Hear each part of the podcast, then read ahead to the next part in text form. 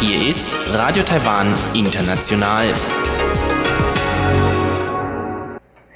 Herzlich willkommen zum halbstündigen deutschsprachigen Programm von Radio Taiwan International am Samstag, den 30. März. Am Mikrofon hören Sie Karina Rother und folgendes haben wir heute für Sie im Programm. Zuerst die Kulturhighlights mit aktuellen Meldungen aus Kunst und Kultur in dieser Woche. Danach geht's weiter mit Reise durch Taiwan. Heute mit Elon Huang im Gespräch mit Thomas Awe. Thomas Awe ist Leiter des Auslandsbüros der Konrad Konrad-Adenauer-Stiftung in Tokio in Japan und erzählt heute von seiner Studienzeit in Shinju in Taiwan. Das hören Sie nach den Kulturhighlights.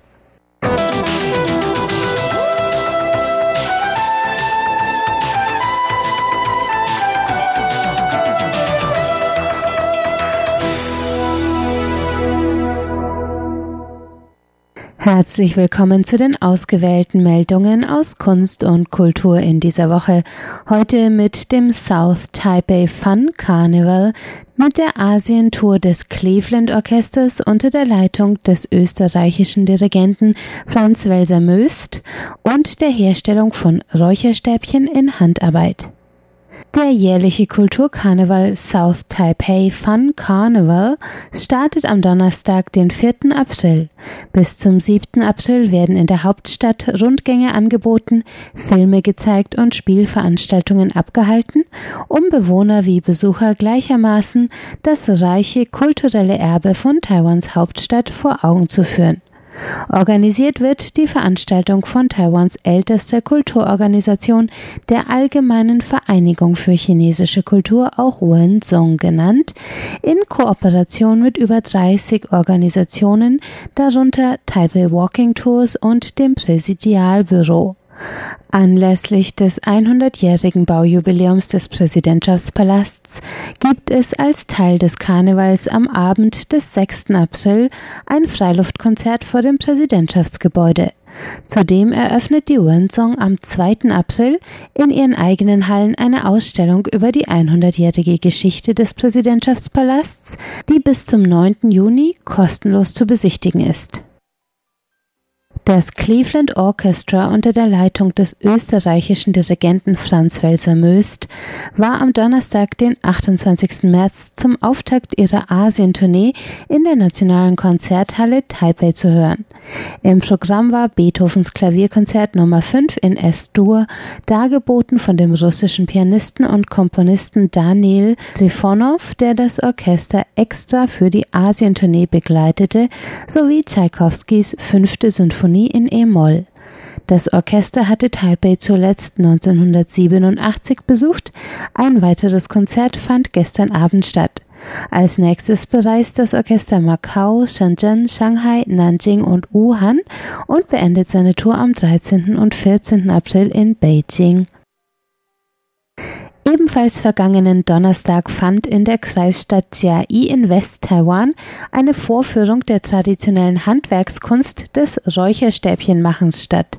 Ausgerichtet vom Stadtteilbüro Sen Lin Li zeigten die traditionellen Handwerkerinnen Chiu Jin-yun und Tsai Zhang-chang, wie Räucherwerk in Handarbeit aus Bambusrohren gewonnen wird.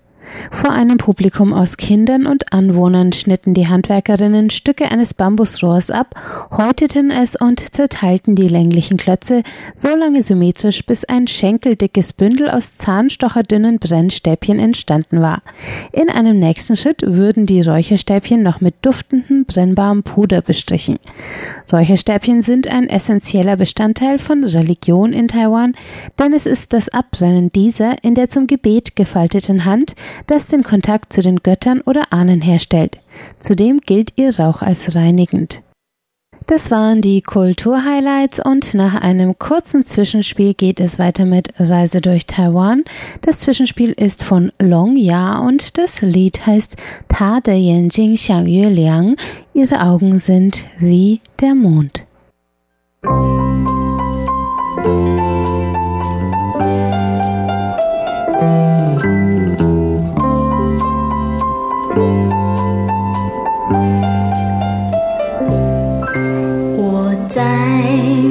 笑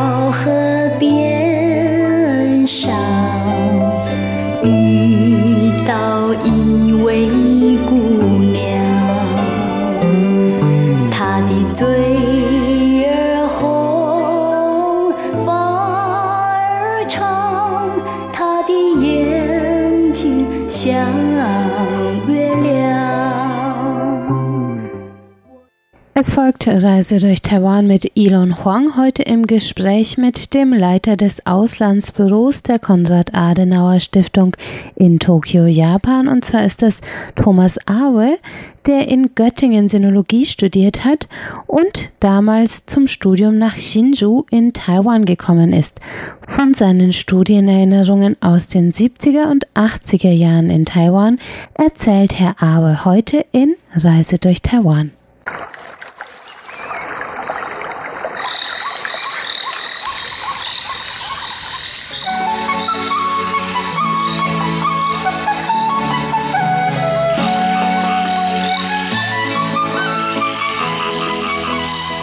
Radio Taiwan International. Reise durch Taiwan. Mein heutiger Gesprächspartner ist Herr Thomas Awe, Leiter des Auslandbüros der Konrad-Adenauer-Stiftung in Tokio, Japan. Das erste Mal traf ich Herrn Awe in Taipei im vergangenen Dezember während einer von ihm organisierten Konferenz der Konrad-Adenauer-Stiftung. Dabei stellte sich heraus, dass Herr Awe nicht das erste Mal in Taiwan war, sondern schon während seiner Studienzeit in Taiwan einige Jahre verbracht hat. Ich wollte mehr darüber erfahren und so verabredete ich mich mit ihm, als er kürzlich das zweite Mal nach Taipei kam, um an einem Alumni-Treffen der Konrad-Adenauer-Stiftung teilzunehmen. Wir trafen uns zum Abendessen für unser Gespräch und zunächst wollte ich wissen, wann genau er das erste Mal nach Taiwan kam. Das erste Mal im Sommer 1978 auf dem Wege von Deutschland mit der Transsibirischen Eisenbahn über verschiedene Umwege, sprich andere Länder. Bin dann im August 1978 in Dilung und dann in Hsinchu angekommen und begann dort ein insgesamt zweijähriges Studium der chinesischen Sprache Kultur. Zunächst in Hsinchu, wurde dann aber aus Krankheitsgründen wieder abberufen, musste nach Deutschland zurückkehren, kam aber 80 wieder und bin dann 81 endgültig zurückgekehrt.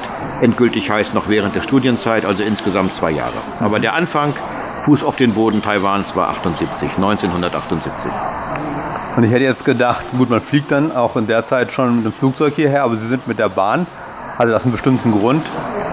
Ja, die kluge Eingebung, dass man, was auch so geschehen ist und geschehen wäre, es dann doch nicht mehr macht, wenn man es sich damals vorgenommen hätte.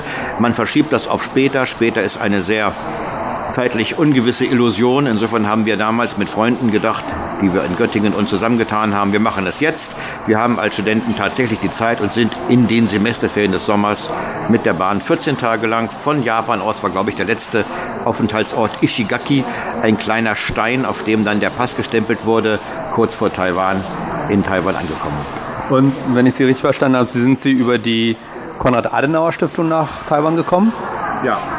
Da stutzt man. Normalerweise würde man sagen, das ist eine Idee eines Studenten und danach kommt der Beruf nach der Beendigung des Studiums.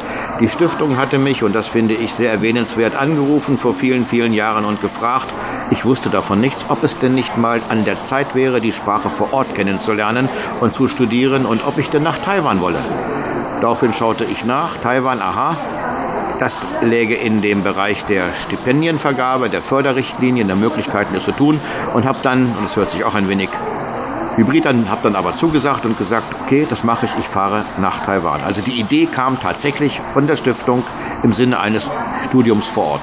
Also hatten Sie damals schon Verbindung zu der Konrad-Adenauer-Stiftung, oder? Ja, ich bin genau ein Jahr vor dem ersten Trip nach Taiwan 1977 in die Studentenförderung aufgenommen worden. Der Uni Göttingen hatte mich beworben, bin dann genommen worden und insofern spielte das Studium natürlich eine Rolle. Hingebungsvoll für den Hinweis, warum nicht Taiwan? Fahr da mal hin. Das wäre doch eine Möglichkeit eines oder zweier Auslandssemesters. Die Konrad-Adenauer-Stiftung vergibt ja auch Stipendien für ausländische Studenten, die in Deutschland studieren möchten. Äh, werden ja die Kontakte zwischen den ehemaligen Stipendiaten aus Taiwan gepflegt? Oder vielleicht auch mit den deutschen Stipendiaten, die in Taiwan waren? Das, was Sie jetzt formuliert haben in einer sehr sinnvollen Frage, ist eigentlich ein Handlungskonzept für die Zukunft. Wir hatten das früher gemacht. Zwischendurch, das muss man auch sagen, ist vieles eingeschlafen aufgrund einer starken Hinwendung auch der Stiftungsfördermittel und der Stiftungsperspektiven Richtung Festlandchina, Richtung VR-China. Wir haben aber Taiwan nie ganz vergessen, sonst wäre ich jetzt auch nicht hier und hätte das nicht nach vielen Jahren des, der Reflexion wieder 2013 aufnehmen können.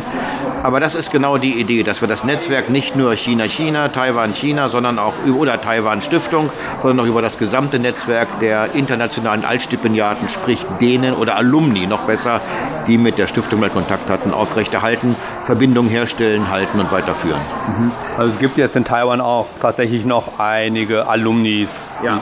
Ja, es gibt nicht nur die Altstipendiaten, sondern auch Alumni. Es gibt auch Studenten, die mal mit der Stiftung in Kontakt gekommen sind oder uns erreichen Anfragen, die sich darauf beziehen, dass die Stiftung ja nun wieder ihre, ihr Engagement etwas ausgebaut hat mit Taiwan und die ein Teil der Familie der Altstipendiaten oder der Alumni werden möchten.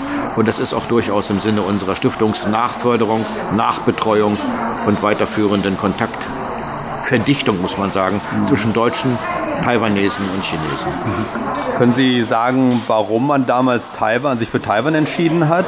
Ja, das lag an meinem Studienziel. Ich hatte eine Magisterarbeit vor mit dem Titel Medienarbeit.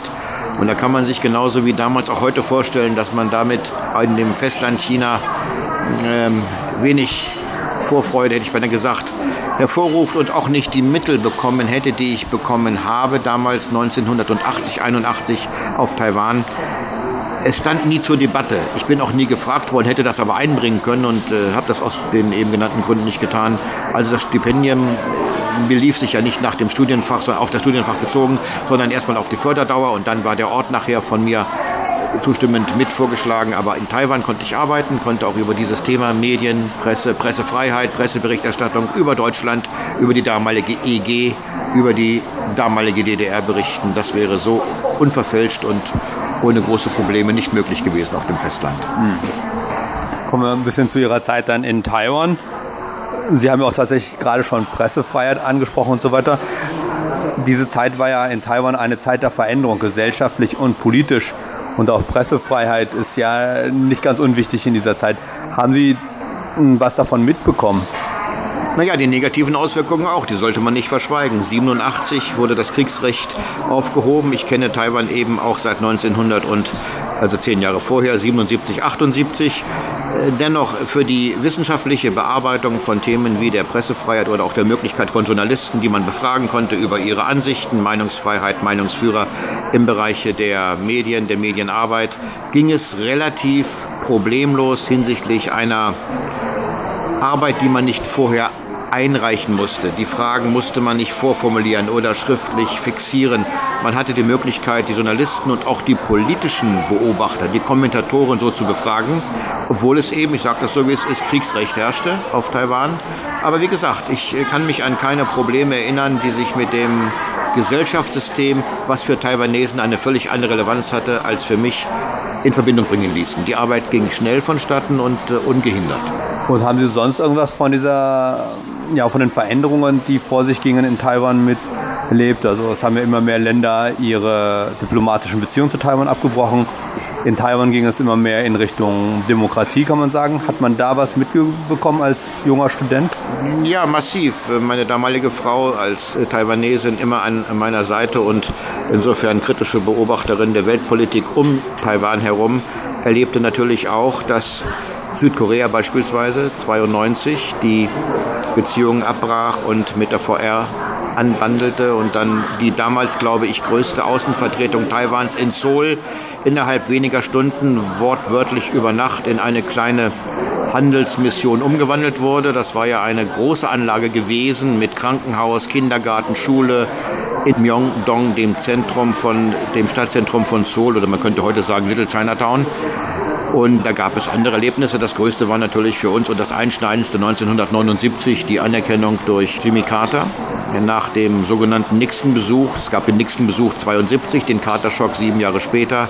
Und da wir damals nicht über Computer verfügten oder Handys, die in Echtzeit irgendetwas aufzeichnen konnten, wunderten wir uns über die anfängliche Feindseligkeit der auf der Straße uns entgegenkommenden Taiwanesen, die uns für Amerikaner hielten.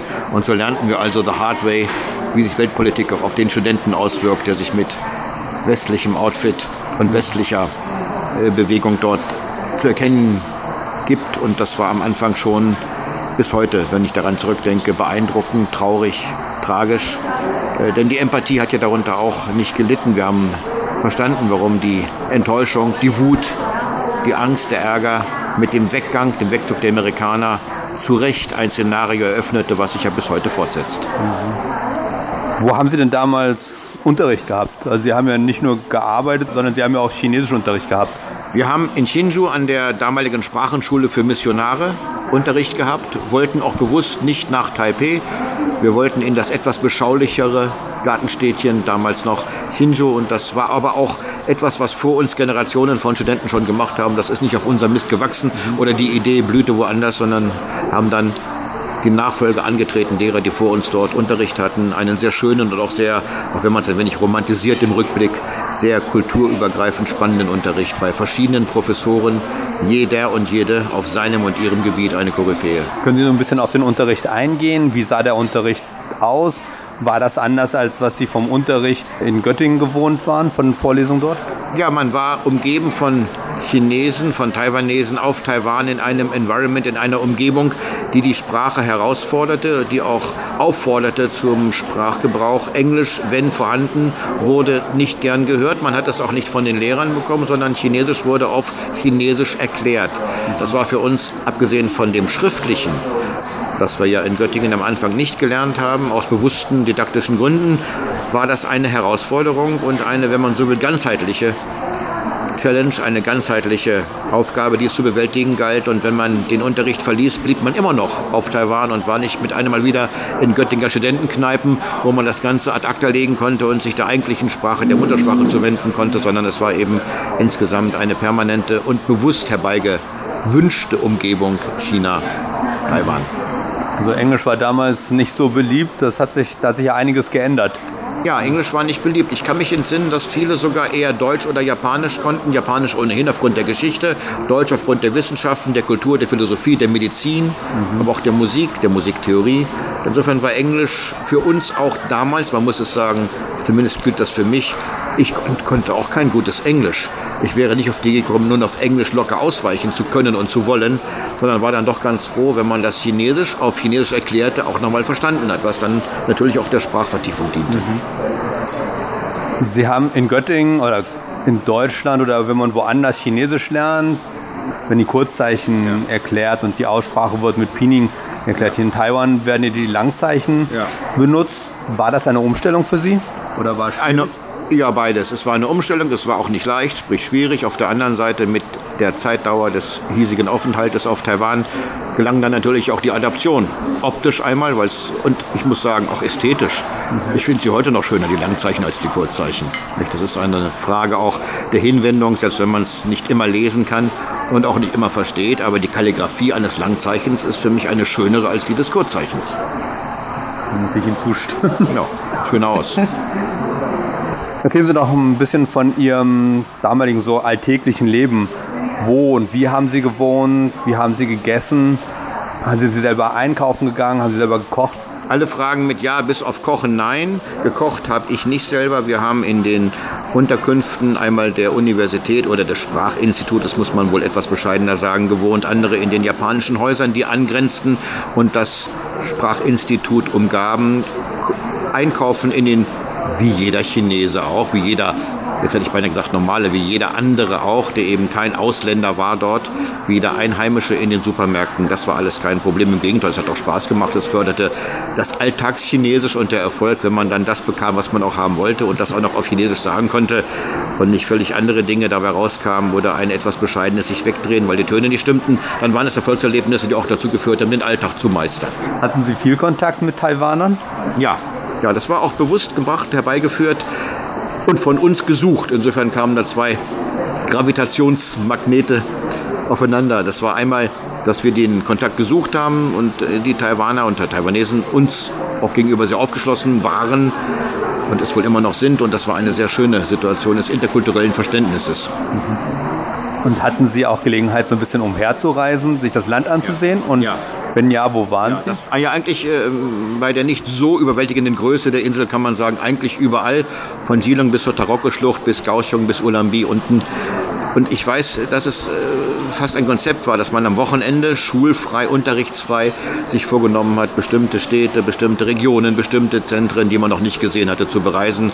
Und das haben wir eigentlich im Pult, also in der Gruppe auch immer gemacht. Und das waren schöne, mhm. schöne Touren, die auch der Landeskunde dienten. Das ist so, weil es eben, wem sage ich das, nicht einheitlich Unterschied, äh, äh, teilweise nicht einheitlich war und ist, sondern die Spannung auch innerhalb der Landschaften, der unterschiedlichen Reaktionen, der Seele verschiedener Städte und Dörfer spürbar war für uns. Und insofern haben wir das, die Jahre, die wir unterschiedlich in den Zeiträumen, aber wenn wir uns zusammengefunden haben, gemeinsam verbracht. Wie sind Sie denn umhergereist und wo sind Sie untergekommen? Weil in der Zeit war Taiwan touristisch ja noch nicht ganz so erschlossen. Das ging gut umhergereist mit Zügen und Bussen, wenn ich mich recht erinnere. Und erschlossen, ja, aber wir haben nie das Gefühl gehabt, vor verschlossenen Türen zu stehen, sondern irgendwo in Missionen gab es das auch, dass man in den Susche, in den Unterkünften, den Schlafräumen nächtigen konnte oder in preiswerten Hotels, die auch für damalige Studenten erschwinglich waren, für das Studentenbudget. Insofern war das nie ein Problem gewesen. Sie haben gerade so gesagt, Sie haben unter teilweise auch Unterschiede gefunden zwischen, Nord äh, zwischen ja. verschiedenen Regionen. Regionen ja. Können Sie ein bisschen das ein oder andere Beispiel nennen, wenn Sie sich noch daran erinnern? Ja, das regennasse Geelong beispielsweise und die tropischen Wendekreis des Krebses, der ja durch Taiwan durchgeht, die tropischen Szenen und die tropischen Biotope im Süden der Insel, das waren tatsächlich Erlebnisse, wo man aufgrund der der Beschaffenheit, der geografischen Beschaffenheit, der Kilometeranzahl, die man am Tag zurücklegen kann und damit auch die Insel sich erreisen kann, erfahren, im wahrsten Sinne des Wortes. Also nicht nur, dass man sie erlebt, sondern man erfährt sie auch, war das eine durchaus bewältigende, zu bewältigende Aufgabe. So bunt und vielfältig wie die Insel ist, war und ist, so bunt und vielfältig waren unsere Wochenenderlebnisse, muss ich sagen. Ich kann mich nicht an größere oder längere Touren erinnern, die dann über Wochen gingen, aber über Tage dann schon. Mhm. Haben Sie die eine oder andere Anekdote aus der Zeit? Nee, da bin ich jetzt im Augenblick, weil ich die Anekdoten von den Regionen her sehen müsste, etwas überfragt, weil die Zeit dann doch sehr lange zurückliegt. Es sind immerhin doch jetzt äh, 40 Jahre. Aber wir haben unterschiedliche Reaktionen erwartet, beziehungsweise Reaktionen erwartet, deren Ausprägung unterschiedlich je nach Land, nach Region, nach Landessitte, nach Brauchtum, nach Tradition uns gezeigt hat, dass auch eine jetzt nicht negativ gemeint, sondern einmal der Größenordnung entsprechend kleine Insel, eine kleine Fläche, so heterogen, so spannend, so unterschiedlich, so bunt und vielfältig sein kann. Also an den Eindruck kann ich mich noch erinnern, auch wenn die Anekdoten hier zusammengefasst den Eindruck ergeben, ich glaube, der ist richtig. Wenn Sie heute nach Taiwan kommen, welche Veränderungen fallen Ihnen da auf? Die Demokratisierung auf allen Gebieten, die wir damals kaum für möglich gehalten hatten. Und ich glaube, auch das war so nicht vorauszusehen, sondern im Schatten des großen Bruders, im Schatten der amerikanischen wechselseitigen Politik, der Wolken der Weltpolitik um und gegen Taiwan muss man auch sagen, haben wir nicht erwartet, habe ich nicht erwartet, dass ich so frei, so unbehelligt eine Gesellschaft erlebe mit einer gewachsenen Opposition, die eine Regierung im Wartestand darstellt, die Regierung ablesen, ablösen möchte und Wahlen friedlicher Natur erlebe und erleben darf, äh, dass ich heute noch staune und eigentlich immer weiter, wenn ich in die vertiefte Diskussion mit jungen Taiwanesen gehe, staune, dass ich trotz aller Widrigkeiten weltpolitischer, regionalpolitischer Natur eine liberale Kultur hat entwickeln können, die dem berühmten Klischee Konfuzianismus, China und Demokratie passen nicht zusammen, sehr hilfreich entgegenstehen und entgegenwirken. Und das ist, glaube ich, für mich der Eindruck, den ich jetzt nicht als Klischee einmal gefasst und dann immer wieder sozusagen ad acta gelegt bestätigt fühle, sondern den ich immer wieder jeden Tag erlebe, auch in diesem Interview. Die Veränderungen, die Sie sehen, sind dann eher gesellschaftlich oder mm, geistig, sag ich mal. Also weniger jetzt was Sie sehen an Bauten oder wie Dazu Sie bin ich, ja, dazu bin ich zu kurzfristig immer hier. Nun lebe ich ja bekanntlich in Tokio seit zwei Jahren. Die Prägung der Insel Nein, die Prägung der Hauptstadt Taipei durch die japanische Kolonialzeit oder die Zeit, die die Japaner benutzt haben, die Infrastruktur anzulegen, zu verbessern, zu vertiefen, die spüre ich schon, weil ich jetzt, was ich früher nicht hatte, den Vergleich der Lebensumstände, der Lebenswirklichkeit, auch bautechnischer Natur in Tokio habe. Also ich habe vorhin, als ich dachte, bevor wir uns getroffen haben, das könnten auch kleine Gässchen in Japan sein. Das könnten Gässchen abseits der Ginza, abseits der großen Einkaufszentren, könnten diese Kaffeeshops, die kleinen Restaurants, die Art und Weise, wie sie bis heute erhalten geblieben sind und gebaut worden sind. Ob sie es immer noch werden, weiß ich nicht. Das könnte auch so in Tokio sein. Und das ist kein Klischee, sondern oder keine, keine Nachäffung, keine Nachahmung, sondern eine eigenständige Bauweise, die anscheinend so erhalten geblieben ist, weil sie akzeptiert, angenommen und auch in das Stadtbild selbst heute noch passt. Und Sie waren ja vor kurzem hier in Taipei und haben eine Konferenz Ja. durchgeführt. Ja. Dabei haben Sie die Gelegenheit auch genutzt, um den Teilnehmern ein bisschen von Taiwan zu zeigen. Was haben Sie denn gezeigt oder was haben Sie für Orte ausgesucht und warum? Also wir haben uns, da sah, waren wir sehr egoistisch ausgesucht, Hinjo, unsere alte Wirkstätte, Wirkungsstätte und sind in einer Sentimental Journey, so heißt der Song wohl und das passt auch auf unseren Trip, am 2. Dezember, wenn ich mich recht erinnere, mit dem Auto nach Shinju gefahren, haben dort unsere noch immer bestehende Alma Mater besucht und das einen Tag lang äh, aus, auf einen Tag ausgedehnt und haben dort unsere Erinnerungen abgeholt, die Gefühle der Erinnerungen abgeholt, die uns ja nun seit 40 Jahren positiv begleitet haben. Andere haben sich die Stadt angeschaut, zum Teil waren es äh, Kollegen, die zum ersten Mal auf Taiwan waren. Ein ähm, ehemaliger Politiker, ein guter Freund von mir, ist in die Berge gefahren mit einem Fahrer, der Englisch sprach und spricht und konnte. Insofern hat jeder, ich glaube, für die Kürze der Zeit das Beste aus den verbleibenden Stunden gemacht. Also waren dann eben auch ein paar alte Studienkollegen von Ihnen hier aus, aus Taiwan Zeit. Ja, zwei Studienkollegen, auch das war ein Déjà-vu-Erlebnis, eine Art eben zweite Sentimental Journey, mit denen ich gemeinsam studiert habe in Göttingen, die wir auch nicht alle mit der Transsibirischen Eisenbahn gefahren, aber uns alle auf Taiwan wieder getroffen haben in unterschiedlichen Zeiträumen und deshalb äh, war auch das ein wunderbares, ein sehr schönes, beglückendes Wiedersehen neben dem ohnehin befriedigenden Inhalt des Seminars. Ja, dann bedanke ich mich recht herzlich für dieses schöne Interview, das mir auch persönlich sehr viel bedeutet und wünsche Ihnen weiterhin alles Gute. Danke, danke. Ich freue mich auf ein Wiedersehen. Soweit mein Gespräch mit Herrn Thomas Awe, Leiter des Auslandbüros der Konrad-Adenauer-Stiftung in Tokio, Japan, über seinen Studienaufenthalt hier in Taiwan vor 40 Jahren. Dass dieses Gespräch für mich auch persönlich bedeutsam war, war keine Floskel. Denn nicht nur hat Thomas Awe mit den beiden von ihm erwähnten Kommilitonen in meiner Heimatstadt Göttingen studiert, sondern waren tatsächlich Studenten meines Vaters an der Uni Göttingen. So war es doch eine lustige Fügung des Schicksals, nach all den Jahren mit ihnen hier in Taiwan zusammenzutreffen. Mehr über die Konrad-Adenauer-Stiftung und ihre Verbindung zu Taiwan kann man am kommenden Mittwoch in Rund um die Insel erfahren, wenn ich über das schon erwähnte Alumni-Treffen der Konrad-Adenauer-Stiftung berichte. Damit verabschiedet sich am Mikrofon Ilong Huang. Vielen Dank fürs Zuhören. Damit sind wir am Ende des heutigen halbstündigen deutschsprachigen Programms von Radio Taiwan International. Das Gehörte finden Sie wie immer auch im Internet unter www.de.rti.org.tv. Am Mikrofon hörten Sie Karina Rother. Ich bedanke mich fürs Zuhören und sage Tschüss bis zum nächsten Mal.